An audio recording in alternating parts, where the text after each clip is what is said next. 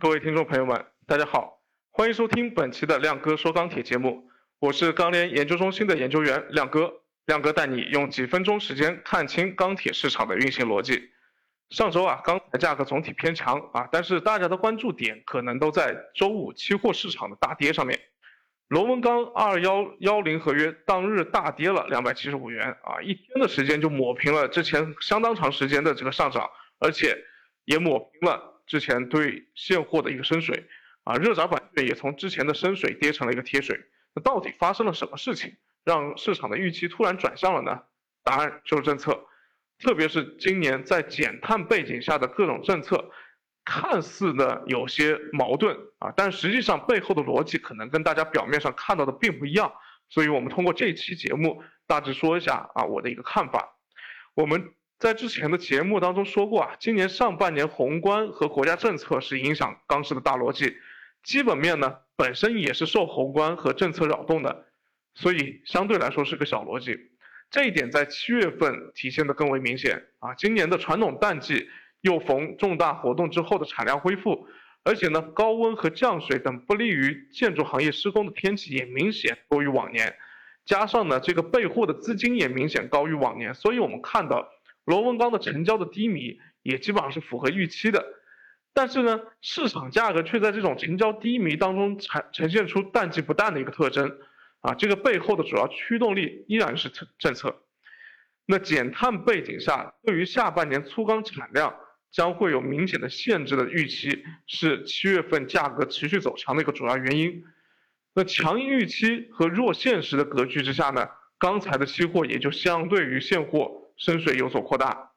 那对于铁矿石的消费预期的利空影响，也是在七月中下旬体现在铁矿石价格的大幅回调上面。可以说啊。如果说没有别的因素的扰动，钢材现货的价格可能会在温水煮青蛙式的上涨中不断的被推高啊，因为预期一直没有被证伪啊，直到预期被证伪的那一天才有可能出现这个价格的回调。但是啊，正如五月份时候提出保供稳价啊，这次则是提出要纠正运动式减碳啊，同时也提出了大宗商品要保供的这么一个说法。那什么是运动式减碳呢？个人认为，从字面意思上看，有些地区或者行业将碳达峰和碳中和当成了一项简单的政治运动，或者表现为空喊口号，但是缺乏落地的实施方案。那清华大学公共管理学院教授齐烨啊，也是对表媒体表示说，当前啊有几十本碳中和的专著出版，内容却重复且空洞啊，主管部门方案也没有出台，但是企业自身。一知半解就发布了行动方案啊，可以说是比较符合当前的一个现状。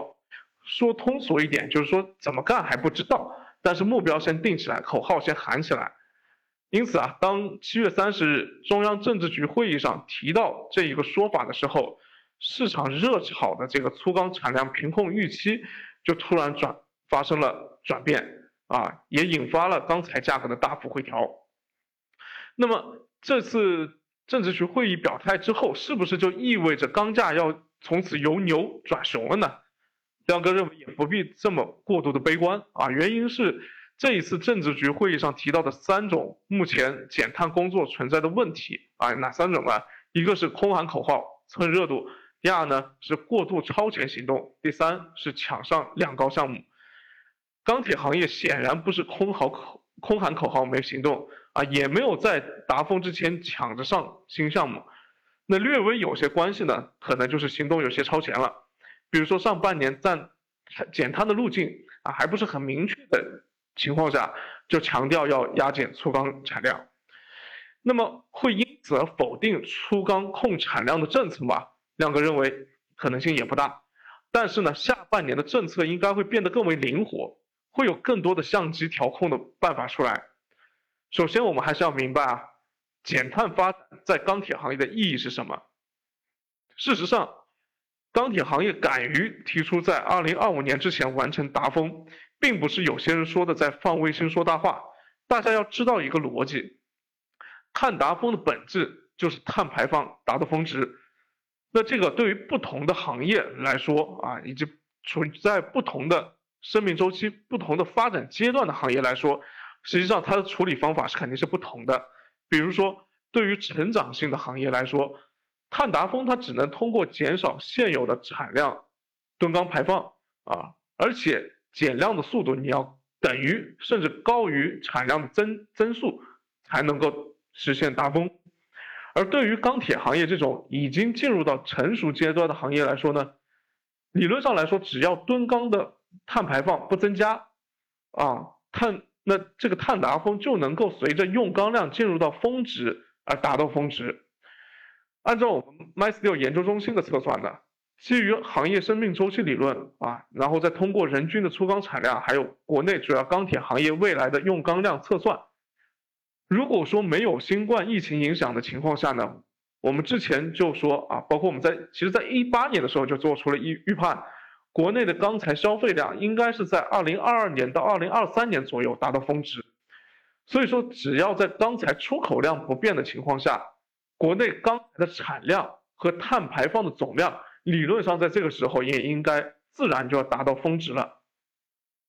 那么，为什么今年还要提出粗钢产量平控的一个政策呢？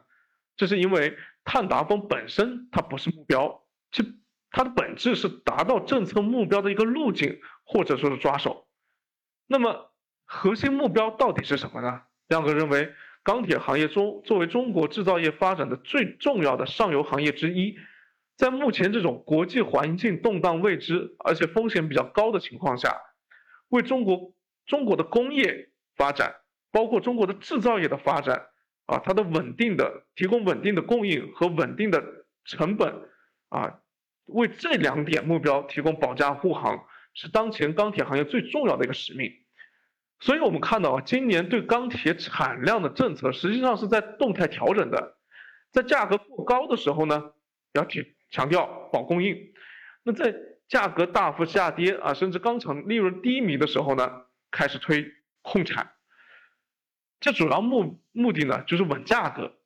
另一方面呢，通过取消成品钢材的出口退税，鼓励半成品原料的进口，来保证国内的资源供给，同时呢，也也能够保证价格的稳定。所以说呢，碳达峰本身不是目标啊，我们说到了，其实保稳住价格，还有稳住。这个资源的稳定供应，这个才是最主要的目标。最后呢，我来总结一下今天的观点。第一个，对于钢铁行业来说，减碳发展本身是一种手段，它不是目标。第二个，钢铁行业的核心目标或者说使命，是为中国的整体工业发展和制造业发展提高提供稳定的基础材料保障。第三点，今年钢铁行业的政策会在压制铁矿石价格。保持钢铁正常供应和稳定钢价，这这个政策三角当中灵活的调整啊，就像一个这个不可能三角一样的，所以这几个目标在操作方法上会存在矛盾，会让人感觉到政策在摇摆，也肯定会有很多人误解这个政策的导向。那这个呢，既是政策的一个难点，同时呢，也是看清楚了背后逻辑人的这个机会所在。第四点啊，由此可见。下半年钢价从政策的意图上来看呢，不会允许出现脱离供需基本面的投机性的操作。一旦出现这种现象，肯定就会被压制。就像五月份价格的大幅上涨之后出现了保供稳价，就像上周五啊，整个七月份在没有需求支撑的情况下，价格大幅的连续上涨。但是呢，如果高国内的价格大幅下跌啊，或者说，国内外的价差拉大啊，国外还是保持高价，国内的价格跌下来了，因为价差的拉大导致资源外流的压力增加的话，那么肯定又会从供给端去限产，粗钢限产又会被严格的执行，所以啊，下半年价格啊，重点是在于看我们的实际消费如何变化，啊，那基于这样子的一个逻辑。我们之前就一直在说啊，整个下半年可能是个先扬后抑的走势。那这个先扬后抑也是根据我们对于下半年消费的季节性变化来做出的判断。那在这样子的一个背景之下，暴涨和暴跌的可能性都会很小。而且，每当出现这种脱离基本面、脱离消费支撑的这种大幅上涨的行情出现的话，一定会出现宏观政策的调控。啊，所以下半年整体理论上会在宏观调控的框架下以稳为主啊，同时呢会按照我们消费的这种变化啊，可能会出现先扬后抑的这么一个走势。那目前比较明确的是，三季度的价格肯定是相对来说易涨难跌的，但是这个价格你说大幅的拉上去之后肯定会被打压。四季度相对来说呢，这个根据上上周啊我们 MySteel 半年度的这个衍生品大会上的各位专家的嘉宾的观点，结合我们自身的看法来看的话呢，四季度本身的一个消费相对来说不是很乐观啊，存在一个边际递减的这么一个过程。所以呢，这个价格理论上来说的话，在四季度受到压制的可能性会会比较大。但是呢，如果说也出现大幅的这种踩踏式的下跌的话，那政策肯定也会出手去稳价格啊，这也是肯定的。那以上就是本期节目的全部内容啊，喜欢的朋友请加关注并且分享给您的朋友，谢谢。